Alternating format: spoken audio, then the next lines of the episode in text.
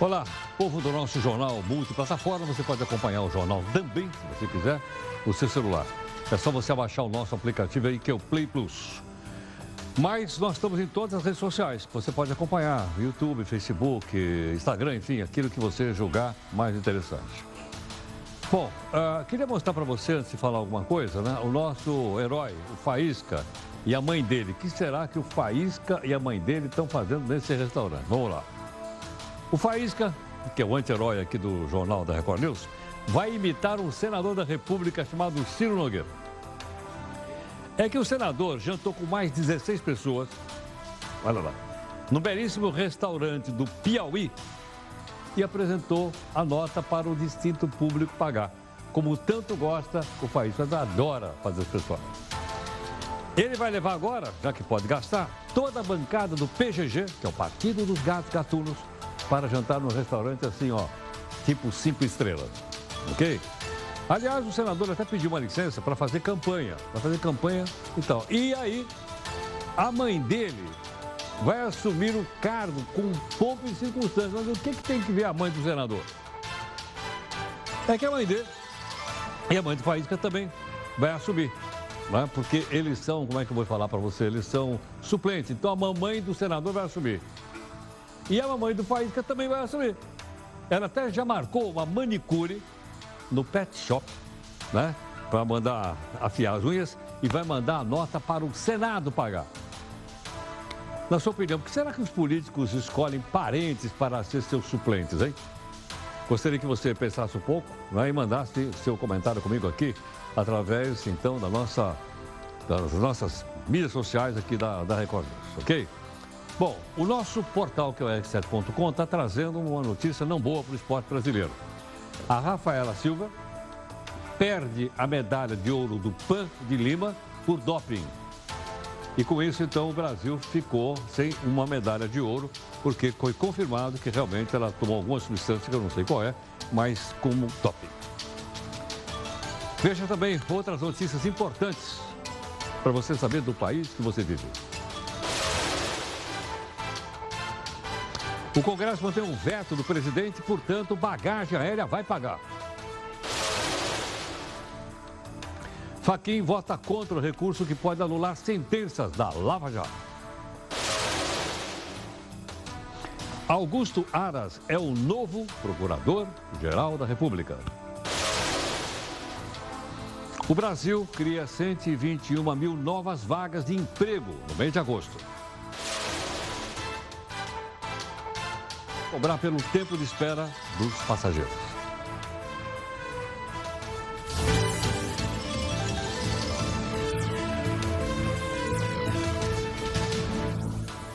Aí você vai dizer, teve reunião de pauta nas mídias sociais ou não teve? Teve, todo dia tem, 5, 6 e pouquinho da tarde. E hoje até que você vê aí que está diferente um pouco o, o nosso estúdio, que é o estúdio R7.com, com a presença de Eufrides e também de Júlia, ok ou não? Bom, nossa hashtag para você fazer uma comunicação aqui é facinho, facinho. É só hashtag da JR News e aí você manda aqui para a gente, tudo bem? Vamos dar uma olhadinha então aqui para o nosso desafio de hoje, que é o pensador é, romano, né? viveu na época do Império Romano, Sêneca. Diz assim, jamais descobriríamos alguma coisa se nos contentássemos com o que já está descoberto. Veja a frase interessante. Jamais descobriríamos alguma coisa se nos contentássemos com o que já está descoberto. Por isso é que nós estamos tentando toda noite aqui, né? Ver se traz alguma inovação para a gente mudar a coisa aí. Bom, vamos dar uma olhadinha então aqui no Congresso Nacional ou não? Vamos lá. O Congresso está em sessão. O Congresso, você sabe, já expliquei para você que é Câmara e Senado juntos. O pessoal está brabo lá, discutindo, etc, etc. Nesse momento, eles estão discutindo a organização básica dos órgãos da presidência, etc, etc, etc. Mas o que, é que eles decidiram agora há pouco? Eles decidiram manter o veto do presidente Bolsonaro. Qual é o veto? O veto era o seguinte: eles tinham ah, dado gratuidade para a cobrança de bagagem em voos comerciais aqui no Brasil. Ok ou não? Mas o Bolsonaro vetou. Eles podiam ter derrubado. Não derrubaram. Foram 247 votos favoráveis à decisão do Bolsonaro de manter o veto, 187 contrários. Eles continuam agora discutindo. Detalhe, para você entender bem. Vai ter que pagar ou não vai ter que pagar a mala? Vai. Mala com alça e mala sem alça também vão ter que pagar para entrar no avião. Uns ficam em cima, os sem alta, e os com alta ficam na parte de baixo, todo mundo paga. Outro detalhe importante que se acompanhou aqui também aqui na Record News. O Supremo vai retomar amanhã o julgamento que discute aí a anulação processual né, da Lava Jato. Não é a condenação da Lava Jato. Após o voto do relator, que é o ministro Fachin, o ministro Fux suspendeu o julgamento. O relator considerou que o ex-juiz Sérgio Moro seguiu as regras processuais, portanto não tem problema nenhum. E que nas alegações finais, delatores, ex-gerentes da Petrobras, não apresentaram fatos novos que trouxessem prejuízo à defesa do processo. Está aí. Isso pode, vai, vai continuar amanhã. São 11 votos, então um votou. Pode mudar alguma coisa com a Lava Jato? Pode, mas não vai anular a sentença. Não é isso que está sendo discutido. Está sendo discutido uma questão de ordem processual, técnica, que é uma coisa um pouco mais complicada. Outra informação. Em uma audiência na Comissão Mista de Orçamento, hoje, é, convidaram lá o ministro da Economia para ir lá. Que é, mista quer dizer é, deputados e senadores, ok? Todo mundo sentadinho lá. E convidaram o Paulo Guedes, como você sabe, é o ministro da Fazenda. Ok?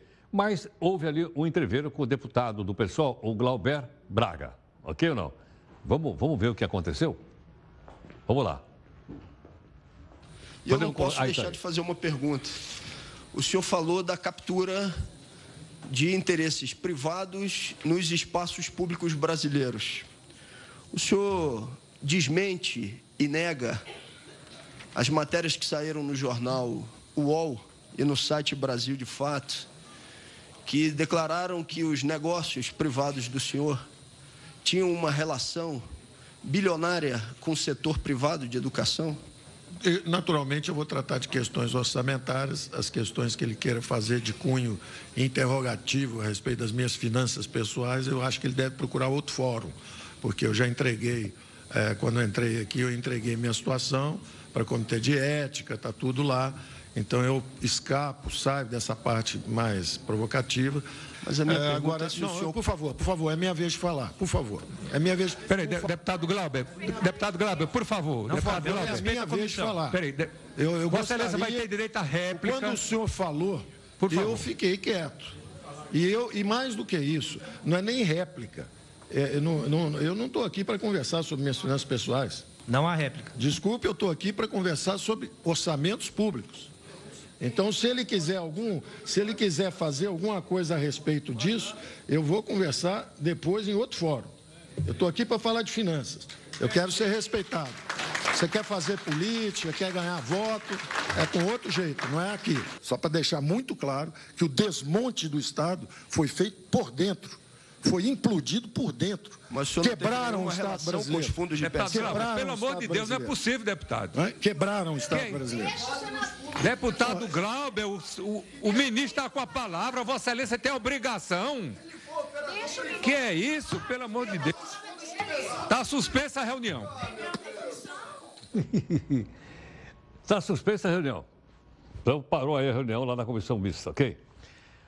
O, o Procurador Augusto Soares agora é o novo Procurador-Geral da República no lugar da Raquel Dodge. Foi aprovado hoje pelo Senado, indicado pelo Bolsonaro, presidente, fora daqueles três né, que foram escolhidos lá pela Associação do, do Ministério Público. Ara substitui então a Raquel Dodge, que deixou o posto na semana passada. O mandato dele tem duração dois anos. Pode ser reconduzido mais dois? Pode, mas isso é lá para frente. A data de posse do novo Procurador-Geral da República ainda não foi divulgada. Quando for divulgada, a gente vai mostrar aqui para você. Outra informação: a Comissão de Constituição e Justiça da Câmara aprovou hoje um projeto que torna o crime de estupro imprescritível, ou seja, não tem prazo para ser julgado e pode ser punido mesmo após muitos, muitos anos depois de cometido. A proposta também altera a Constituição para tratar o estupro, juntamente com casos de racismo. Bem, é, isso é ou não um passo importante para combate à violência contra a mulher? A doutora Luísa Najib Eluf, que é advogada, criminalista, procuradora apresentada, gentilmente para conversar aqui conosco. Luísa, muito obrigado pela gentileza por atender aqui o Jornal da Record News. Mas é um prazer conversar com você e com todas as pessoas que estão nos assistindo. Obrigado. Luísa, qual é a avaliação que você faz então dessa decisão? Muito importante, é, o estupro realmente deve ser um crime imprescritível E, na verdade, nós sabemos que as mulheres, que são as vítimas preferenciais do estupro, mas não são as únicas, é, elas às vezes levam anos e anos para se recuperar do trauma sofrido.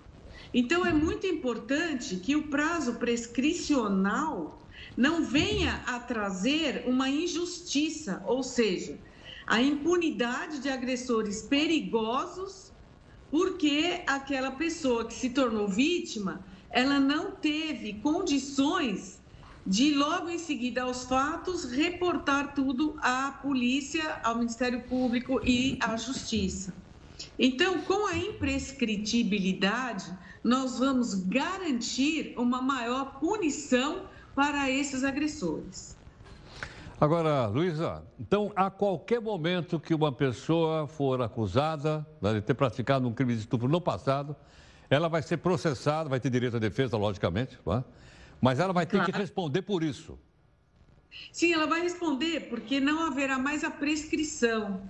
A prescrição é um instituto que torna uma, um, uma conduta criminosa impunível devido ao transcurso do tempo. Então, hoje, ainda o estupro, quando é praticado é, contra uma mulher ou contra um homem ou contra um vulnerável, ou mesmo o estupro que gera a morte da vítima, ele pode ser considerado prescrito quando a vítima demora muitos anos para denunciar o fato à polícia e à justiça ou quando o próprio processo que está em andamento também demora demais né, é, para ser concluído. Então, agora, as vítimas podem ter mais segurança para denunciar o agressor e ter também esse apoio mais intenso por parte do Estado, no sentido de que, se ela foi estuprada 20 anos atrás, não importa, ela tem ainda o direito de ir à justiça e pedir a punição do seu agressor. O primeiro passo é, é o quê? Ir numa delegacia de polícia e, e denunciar o fato? Sim, sempre o primeiro passo é a delegacia, é, mas também é possível recorrer ao Ministério Público. Aí se dá início a um inquérito policial o inquérito concluído vai para a justiça e a justiça dá início a um processo penal contra o agressor. A questão de maior importância aqui é o tempo que a vítima leva para ter coragem, para reunir forças e denunciar o seu agressor. Muitas vezes o agressor mora ao lado ou mora na própria casa ou é um familiar da vítima e ela se vê constrangida, é, desestimulada e também com muito medo de fazer essa denúncia para as autoridades. Então, pode-se levar aí 5, 10, 15 anos para fazer essa, esse comunicado à polícia e à justiça. O que é compreensível, porque existe um drama psicológico, um trauma difícil de ser superado. Muitas mulheres jamais superaram o trauma causado pela agressão sexual. Então, agora, com essa medida que é muito importante e que nós esperamos que o Congresso rapidamente aprove essa imprescritibilidade do crime de estupro. Essa medida trará forças para as vítimas e irá desencorajar os agressores. Agora, Luísa, passando algum tempo, 5 anos, 10 anos, 20 anos, como você citou, não fica mais difícil provar a violência? Pode sim, o tempo é, trazer maiores dificuldades para apresentar provas. Mas isso não significará mais que o agressor não será punido. Porque se a pessoa conseguir provar, então a prescrição não irá impedir essa punição, porque hoje a prescrição impede que o processo continue ou que, mesmo tendo terminado o processo, a punição não ocorra devido ao transcurso do tempo. Luísa, há outros crimes também na legislação brasileira que não prescrevem? Sim, é, são poucos, são dois: o crime de racismo e o crime de formação de grupos armados, que nós podemos chamar de terroristas, né? Então, esses dois crimes são imprescritíveis. Agora, a proposta é colocar o estupro também nesta pequena lista de crimes imprescritíveis. E isso é muito importante que aconteça, é uma iniciativa louvável do nosso Senado e esperamos também que a Câmara venha a dar o seu aval, aprovar a imprescritibilidade do crime de estupro, porque você veja bem, Heraldo, nós temos aqui é, o caso do João de Deus, que todas acompanharam, todas as pessoas viram nos noticiários. E existem fatos que ocorreram há mais de 20 anos com relação à conduta de João de Deus. Então, esses fatos, e houve um fato gravíssimo, né, que apareceu em todos os jornais, em que ele jogou uma moça, após estuprá-la, jogou a moça no rio, depois disparou três tiros contra ela e milagrosamente essa moça não morreu. Esse fato, com a legislação atual, ele se encontra prescrito, que é um, um fato de extrema crueldade e que só veio à tona porque outras vítimas criticaram esta conduta e é, aproveitaram o ensejo para fazer as suas denúncias perante o Ministério Público e perante a polícia. E aí essa moça que nunca havia dado notícia do que lhe aconteceu, ela criou coragem e diz: "Não, comigo ele fez a mesma coisa". E a filha de João de Deus também diz que era estuprada desde criança. Então, esses delitos não podem ficar impunes. Por isso, evitar a sua prescrição é de extrema importância e nós estamos aguardando com muita ansiedade, com muita alegria até que isso ocorra, que o Senado é, e a Câmara dos Deputados aprovem essa proposta, essa PEC, e que seja tudo sancionado pela Presidência da República, a fim de que os estupradores sejam desencorajados e que as vítimas se sintam amparadas pela nossa justiça. Luísa, muito obrigado pela gentileza por atender aqui o Jornal da Record News. Muito obrigado. Obrigada a você. Foi uma satisfação. Muito obrigado. Doutora Luísa Najib Luf, advogada criminalista, procuradora apresentada. E ela até citou um caso agora que me chamou a atenção, vou até pedir a ajuda dos meus companheiros aqui. Onde será que anda o João de Deus? Ele está preso ou ele está ainda no hospital? Vamos apurar, eu acho que até o, lá, no, no, andar aqui do, do, jornal, a gente poderia passar essa notícia, para a gente saber se o João de Deus, onde é, que, onde é que anda esse cidadão? Olha, uma nova pesquisa do Ibope mostra a popularidade, confiança e aprovação do governo Bolsonaro. Os dados foram encomendados pela Confederação Nacional da Indústria. Vamos lá? Podemos mostrar? Está na tela.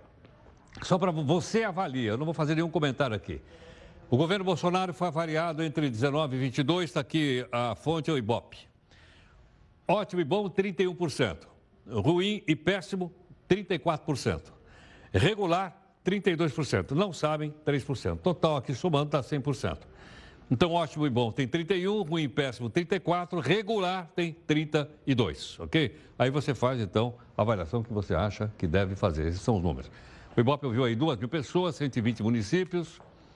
Eu já pus a data lá, a margem de erro aí é de dois pontos percentuais, dois para cima e dois para baixo, como acontece normalmente nessas pesquisas. Tudo bem? O senador Ciro Nogueira, presidente do PP, pediu o licenciamento do cargo para promover campanha municipal. Olha que coisa interessante. Quem assumiu a cadeira dele no Senado? Adivinha? Foi a mamãe, Eliane Nogueira. Então a mãe é primeira suplente do senador. E aí? Na sua opinião, escolher parentes para ser suplente abala ou não abala a credibilidade do Senado? Não é o primeiro caso. Ok ou não? Nós vamos então saber sua opinião na nossa primeira live aqui no jornal.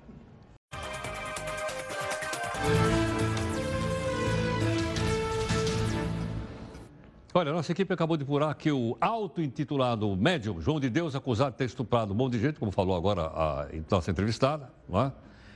a doutora Luísa Najib Eluf, ele continua preso. Okay? Bem que ele tentou escapar e ficar no hospital, mas ele está no Xilidró, segundo os nossos companheiros apuraram. Bom, vamos voltar para o caso da garotinha da Agatha, né, da Agatha Félix. Por quê? Porque agora uma dúvida. Se a bala que matou a menina partiu ou não do fuzil da polícia. Olha onde nós vamos chegar agora. Para que a gente possa ter mais informações do caso, nós pedimos aqui que o nosso companheiro, o Denis Queiroz, fizesse uma apuração para a gente. Denis, boa noite. Boa noite, Heródoto. Boa noite a todos. Olha, mais um dia de depoimentos aqui na Delegacia de Homicídios, na Zona Oeste do Rio de Janeiro. Os pais da Ágata e os tios prestaram depoimentos por mais de quatro horas. Na saída, eles reafirmaram que não houve ali um confronto entre policiais e traficantes, como dizem os PMs que estavam no complexo do Alemão na última sexta-feira, no momento em que a Agatha Félix, de apenas oito anos, foi atingida por um tiro nas costas. Hoje também saiu o laudo do fragmento de bala que foi encontrado no corpo da menina. O laudo deu inconclusivo para o calibre da arma, apenas apontou que foi um fuzil. Mas os policiais usavam fuzis e os criminosos aqui do Rio também portam de forma clandestina esse tipo de armas. Então, agora, a expectativa dos agentes é que, com a reconstituição do crime, que está prevista para a próxima terça-feira no Complexo do Alemão, eles possam ali chegar a uma conclusão de onde partiu o tiro, já que eles vão ter uma noção de onde estavam posicionados os policiais e onde estavam posicionados os supostos criminosos. O depoimento dos pais foi acompanhado do presidente da OAB, da Comissão de Direitos Humanos da OAB. Até o momento, 20 testemunhas já foram ouvidas. O motorista da Kombi foi ouvido ontem pela segunda vez. Hoje, ah, informações dos parentes disseram que ele está se sentindo ameaçado e pretende não mais falar com os jornalistas, mas ele chegou a dizer que viu quatro policiais militares no momento ali em que a Kombi que transportava passageiros parou dois de um lado da pista e dois do outro. Foi nesse momento ali que alguns passageiros desembarcaram, a mala ficou aberta e o tiro acabou atravessando ali o local onde a menina estava sentada no banco traseiro e atingindo as costas da Ágata. As armas dos policiais também estão passando por perícia, são pelo menos oito armamentos entre fuzis e pistolas e agora elas vão passar por um teste de eficácia apenas para apontar se alguma delas teve algum problema ali é, de funcionamento, já que não é possível dizer exatamente de onde partiu os tiros. Do Rio de Janeiro, Denis Queiroz, para o Jornal da Record News. É com você, Heródoto. Obrigado, Denis. A gente vai continuar acompanhando o caso, né? O Denis está lá no Rio de Janeiro e sempre que houver novidades a gente vai comentar com você aqui no jornal. Bom, está lá no, no, portal de transparência, nós olhamos, você pode olhar também, todo dia se você quiser, dá uma olhada lá no Senado. Ele mostra um monte de coisa, como eu falei agora há pouquinho, pagamento de jantar, aquela coisa. E mostra também viagens, tá certo? Dedicadas a parlamentares que viajam com o nosso dinheiro. Alguns, as viagens parecem mais passeio do que trabalho, não sei, você me ajuda a, a avaliar. Vamos lá. Olha lá, missão oficial, comissão de turismo. Onde é que o pessoal foi? foi para Las Vegas, nos Estados Unidos. Olha que legal, não, não é? Ele, o pessoal foi lá para Quem é que foi para Las Vegas lá, então, para estudar a comissão de turismo? Las Vegas é uma cidade do jogo, como você sabe, liberada, etc, etc. Vamos mudar a telinha para botar o nome do pessoal que foi lá, porque a gente precisa saber se eles ganharam alguma coisa. Ah, tá lá. O deputado Newton Cardoso Júnior, ele é filho do ex-governador de Minas Gerais, chamado Nil Cardoso. A gente está falando de, de, de parente, olha ele aí. Também isso aí é parente, né? Do ex-governador. Ok, ele foi lá também olhar. Quem mais, tem mais algum ou não?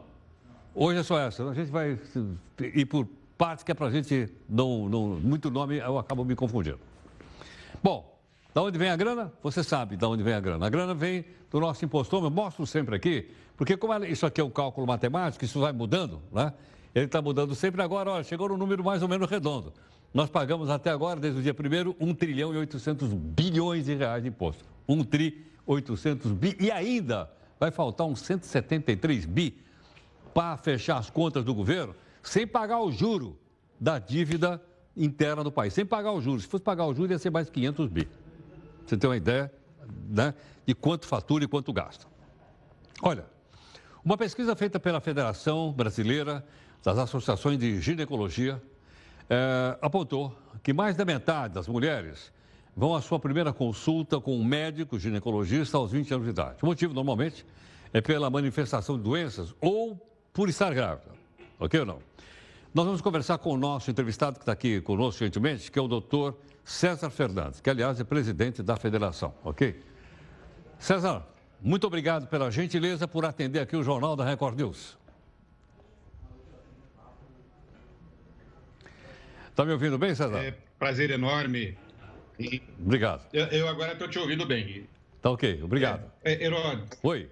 Heródoto, prazer enorme estar mais uma vez com você, a quem admiro muito, para falar de um assunto de tamanha relevância em assistência da população, particularmente as mulheres do nosso país.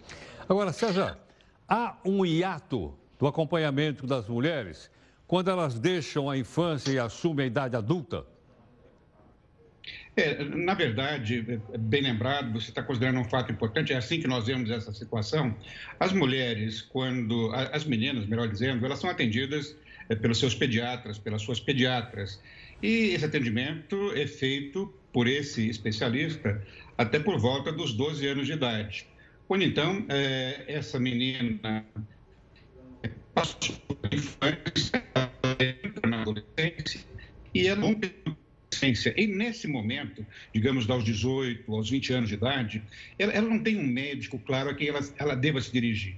Na verdade, o médico que acompanhará essa menina, moça, agora essa adolescente, ao longo de toda a vida dela, será um ginecologista.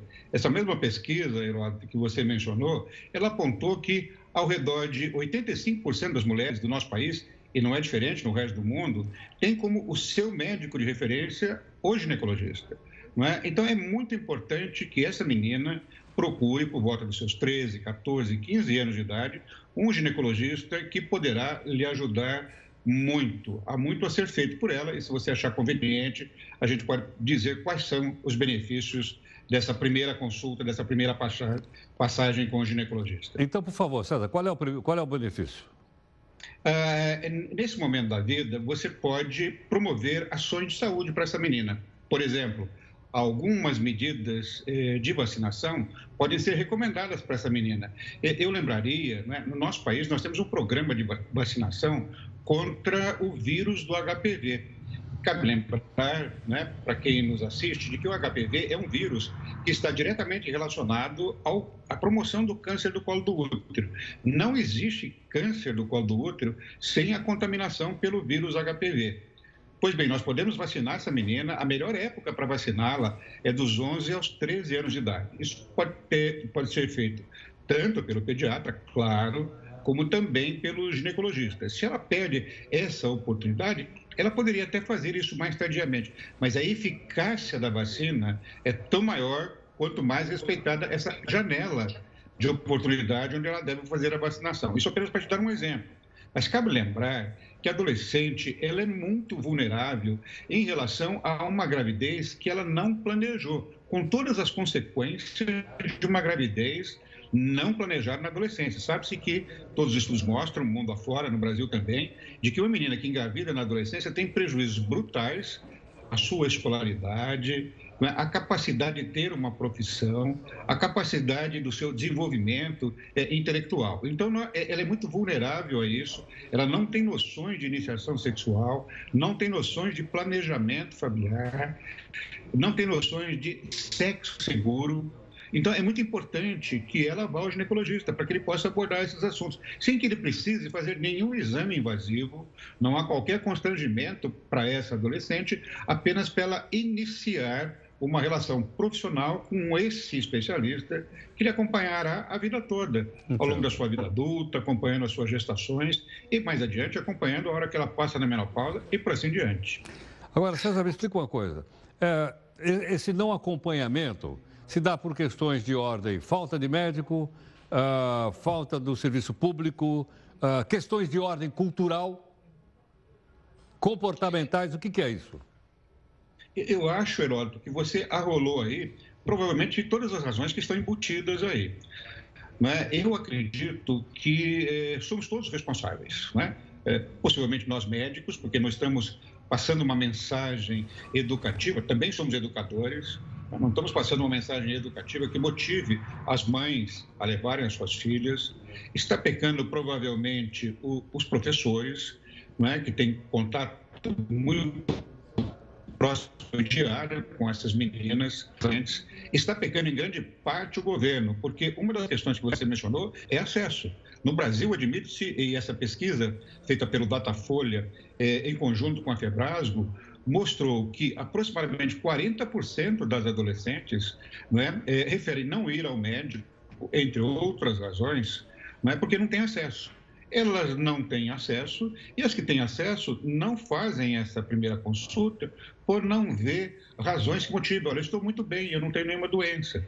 Mas o médico pode acompanhar se ela está fazendo o crescimento é, correto. Lembra que essas meninas crescem bastante antes de ter a primeira menstruação, de que elas estão tendo o desenvolvimento das características femininas, vale dizer, o seu desenvolvimento, da estrutura das mamas, da, dos seus genitais, se ela teve a primeira menstruação no momento oportuno. Então, existe uma série de razões pelas quais eh, ela pode ir ao médico para que o médico possa eh, empreender tanto medidas educativas quanto medidas profiláticas de saúde propriamente ditas.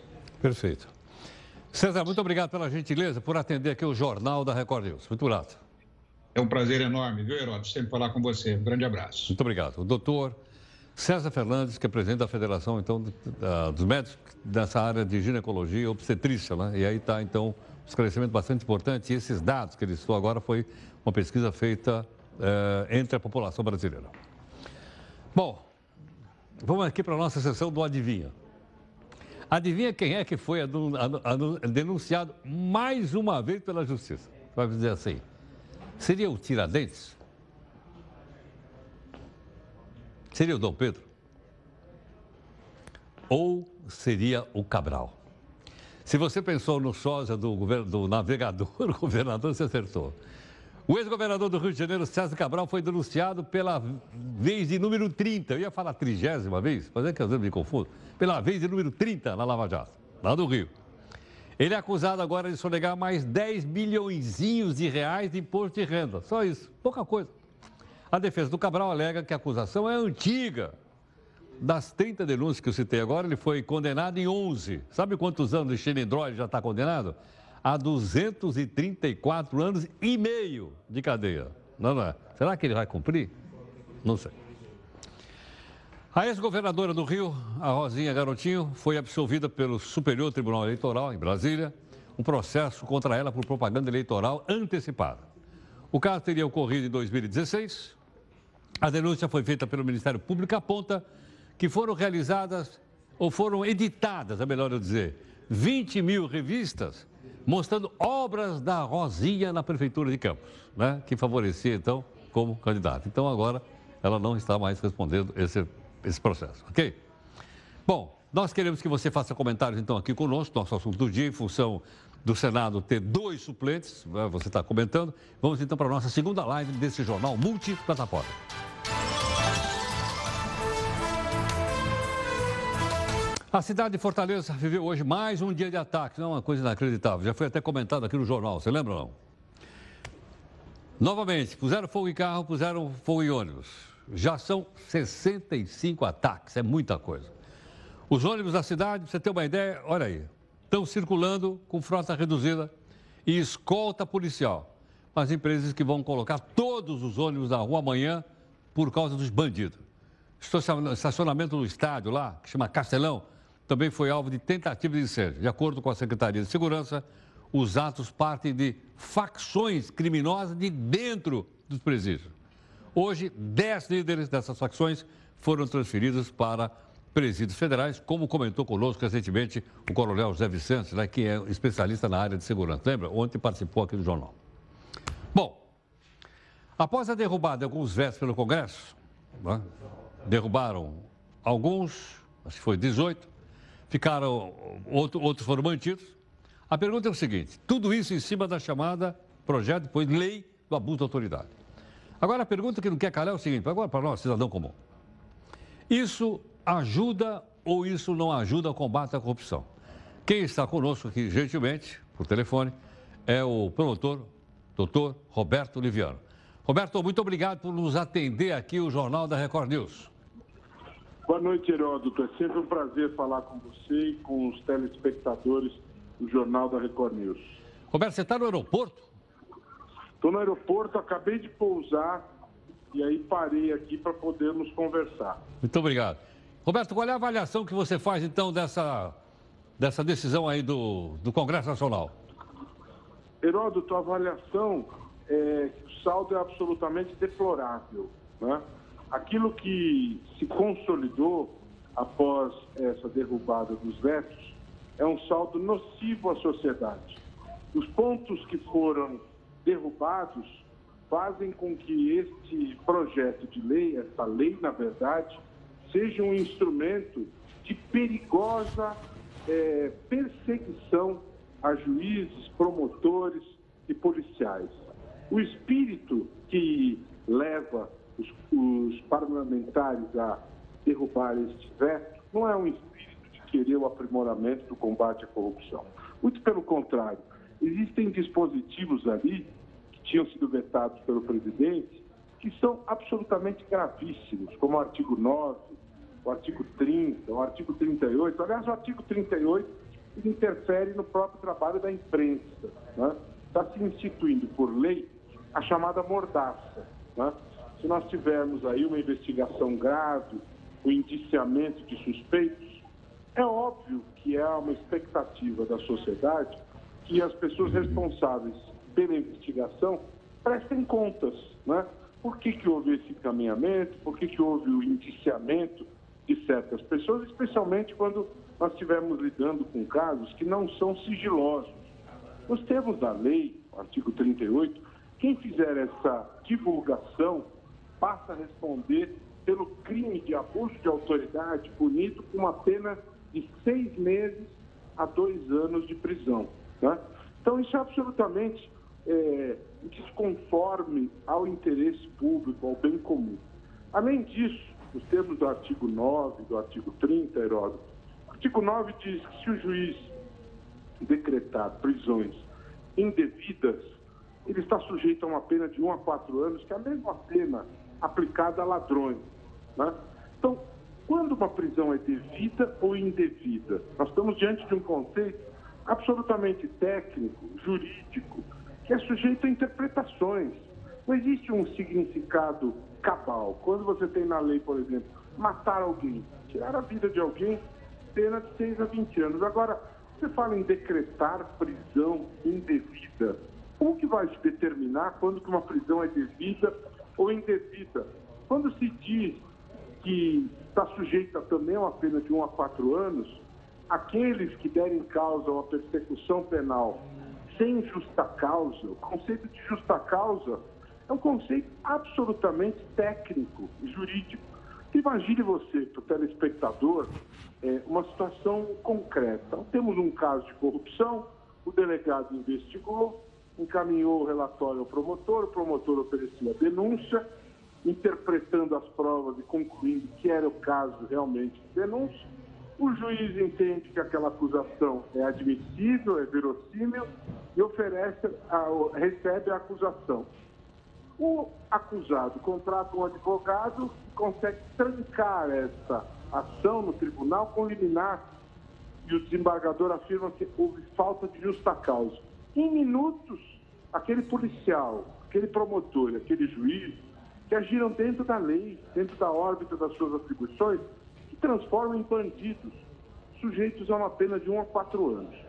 Eu particularmente digo a você que eu enxergo essa lei como afrontosa à Constituição, a diversos dispositivos da Constituição e afrontosa a tratados internacionais dos quais o Brasil é subscritor. Inclusive, eu não tenho conhecimento de nenhum país do mundo que puna esse tipo de conduta com esse, com esse tipo de lei, em tipos penais abertos, elásticos. Isso não existe.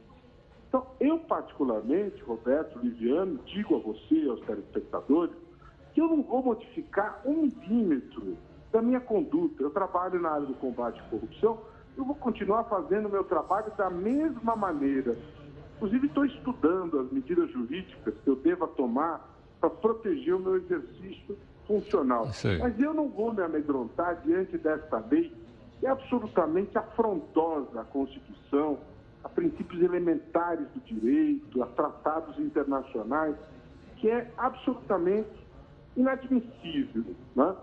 Mas o espírito que leva os senhores parlamentares a produzirem uma lei dessa natureza não é um espírito de resolver problemas da sociedade. Esse projeto, que é de autoria do senador Renan Cadeiros, ele tem endereço certo.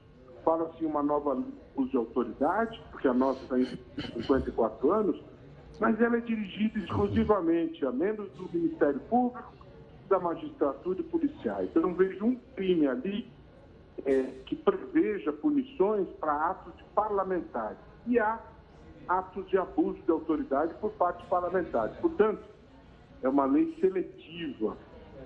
O saldo Heródoto é absolutamente nefasto. Né?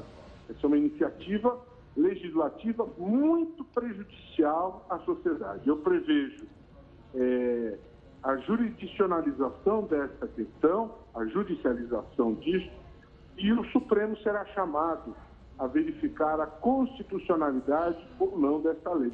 E, a meu ver, ela afronta diversos dispositivos da Constituição que consagram a independência judicial, a independência do Ministério Público, aliás, são protegidas também por tratados internacionais.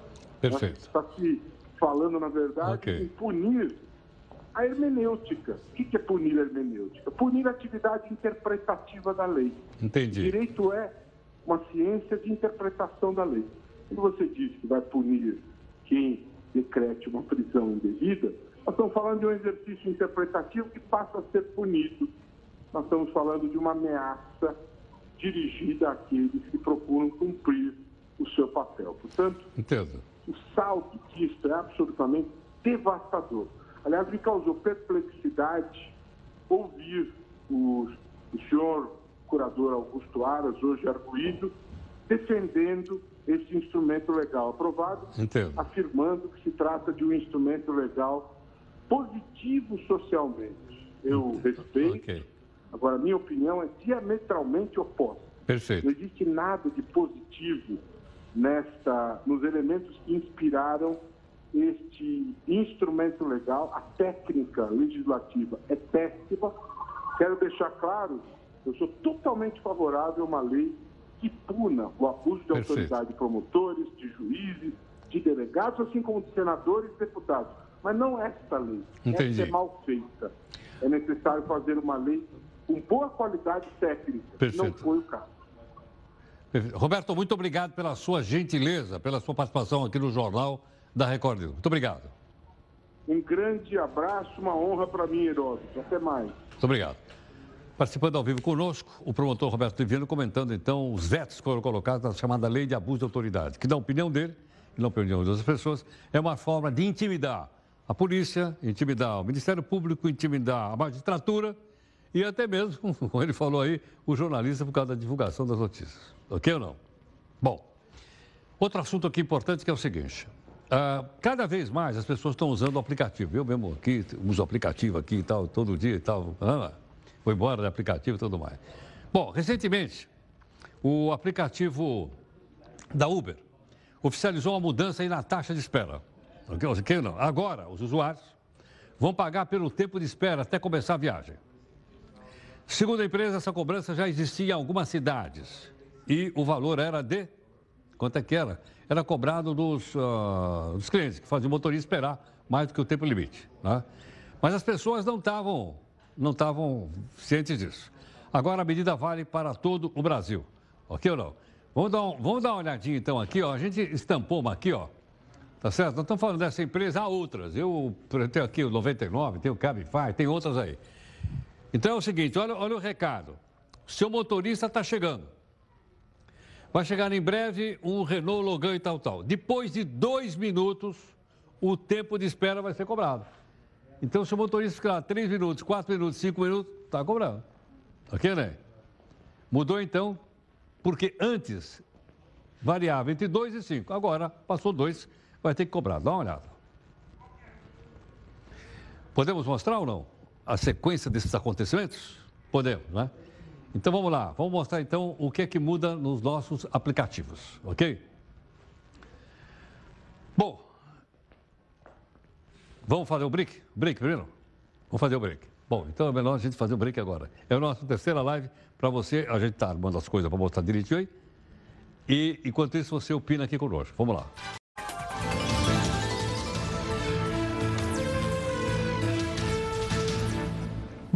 Voltamos com outras informações. Você que está nos acompanhando aqui no nosso jornal multiplataforma. Afinal, você é ou não uma pessoa ansiosa? É, né? Geralmente a pessoa ansiosa também rói as unhas.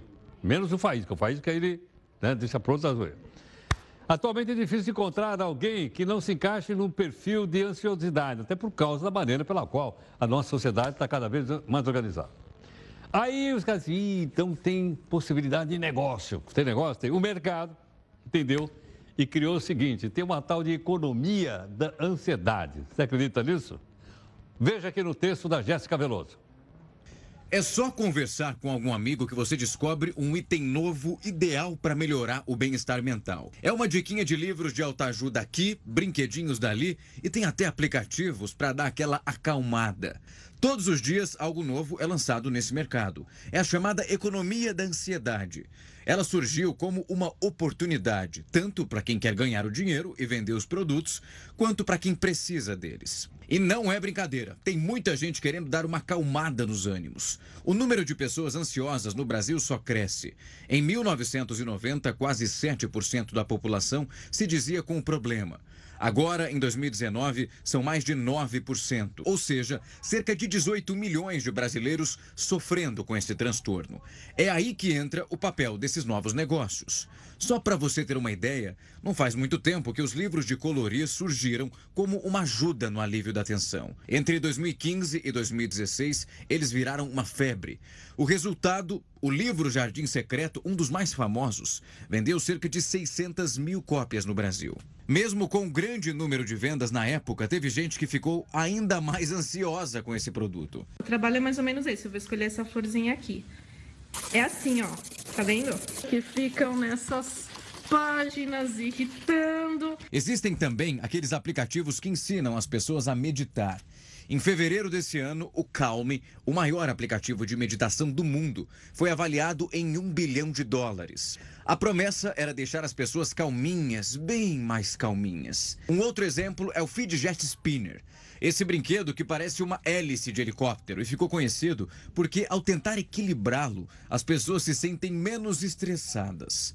O brinquedo ficou tão popular que até cachorro já participou desse desafio.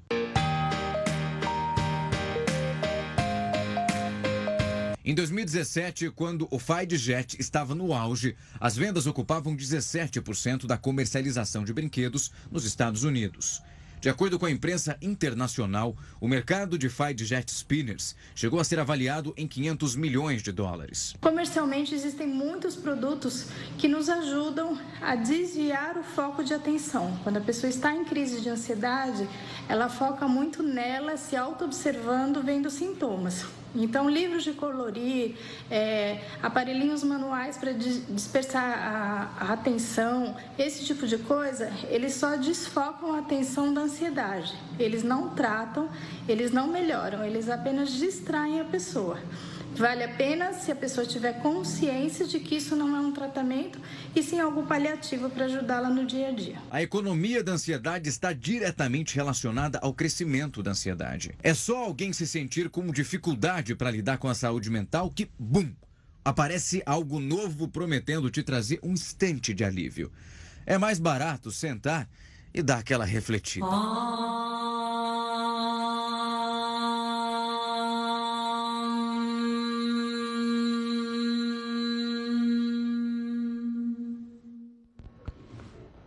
Esse som que você ouviu no final, OM, né, é um som que se, uh, se faz sempre no yoga. Né? Não vou explicar a origem agora, mas no yoga tem. Bom, se te perguntasse aí qual foi o aplicativo mais baixado no último mês, o que, que você responderia? Olha, temos aqui um levantamento que mostrou quais são os aplicativos do celular com mais, uh, for mais baixados, downloads, como se fala. Ali, ó. Aplicativos mais, mais baixados. Deixa eu começar de baixo para cima. O Share It, é, divide, né? dividir. O Instagram, que a gente conhece, estamos no Instagram agora. Facebook, nós estamos aqui no Facebook. WhatsApp, a gente faz muito porque a gente manda mensagem e tal e tal, tal. Aqui mesmo, aqui dentro a gente faz WhatsApp. E esse aqui chamado TikTok. Mas afinal, o que, que é esse tal de TikTok? Você se lembra do vídeo dos ursinhos de goma cantando uma música famosa da cantora Adele? Ele foi um dos primeiros vídeos feitos no TikTok que viralizou nas redes sociais. O aplicativo chinês permite que os usuários gravem e compartilhem vídeos curtos na internet. As gravações têm em média 15 segundos de duração e é possível adicionar filtros, efeitos e as músicas. Por lá tem vídeo de comédia, receitas, bichos fofinhos, danças, dublagens e muito mais que isso. O importante é usar e abusar da criatividade. O app vem consolidando cada vez mais o seu sucesso, sobretudo entre aqueles mais jovens. Os famosos desafios chamam a atenção da moçada, como por exemplo o Evolui Challenge, que viralizou nas redes sociais nas últimas semanas. Nos vídeos, as pessoas passam por transformações surpreendentes ao som da música Evoluiu. Tudo contribuiu para que a plataforma seja leve e interessante e para que os usuários interajam entre si, sigam os perfis, curtam e comentem as publicações. Algumas pessoas já têm milhares de seguidores e até se tornaram famosas pelos seus vídeos. Outro ponto que faz o TikTok se tornar cada vez mais viciante é que ele aposta na inteligência artificial. Assim que o usuário entra no aplicativo, já existe uma enorme quantidade de conteúdos disponíveis. E à medida que ele interage com as publicações, o app entende as preferências e passa a enviar mais e mais vídeos parecidos com aqueles que o seu usuário interagiu. Talvez essa seja a explicação do aplicativo estar na lista dos mais baixados.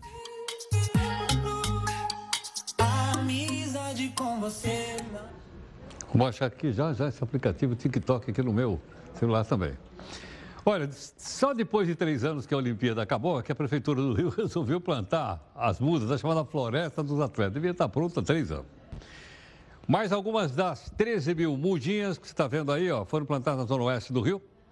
A previsão é que até o final do ano todas as mudas sejam levadas para o local. Espero, né? O investimento de 3 milhões de reais para o plantio vai ser custeado por compensações ambientais, ou seja, empresas que eh, causam impacto no meio ambiente e compensam plantando ah, árvores e tudo mais, ok? Isso, logicamente, é em acordo com a prefeitura da cidade. Muito obrigado aqui em nome da nossa equipe de técnicos jornalistas, no nosso multijornal, multiplataforma, que você conhece. A gente vai continuar aqui com as informações aqui na Record News, agora com o Jornal da Record, a Adriana e o Celso. Mas nós temos para você que está na multiplataforma, nas plataformas sociais, nós temos aqui a nossa live no final do jornal, ok ou não? Bom, nós vamos encerrar com a NASA. Como assim a NASA? A NASA enviou mais três astronautas para uma estação espacial. Uma norte-americana, um russo, e o primeiro astronauta dos Emirados Árabes. Estão lá também, vamos ver.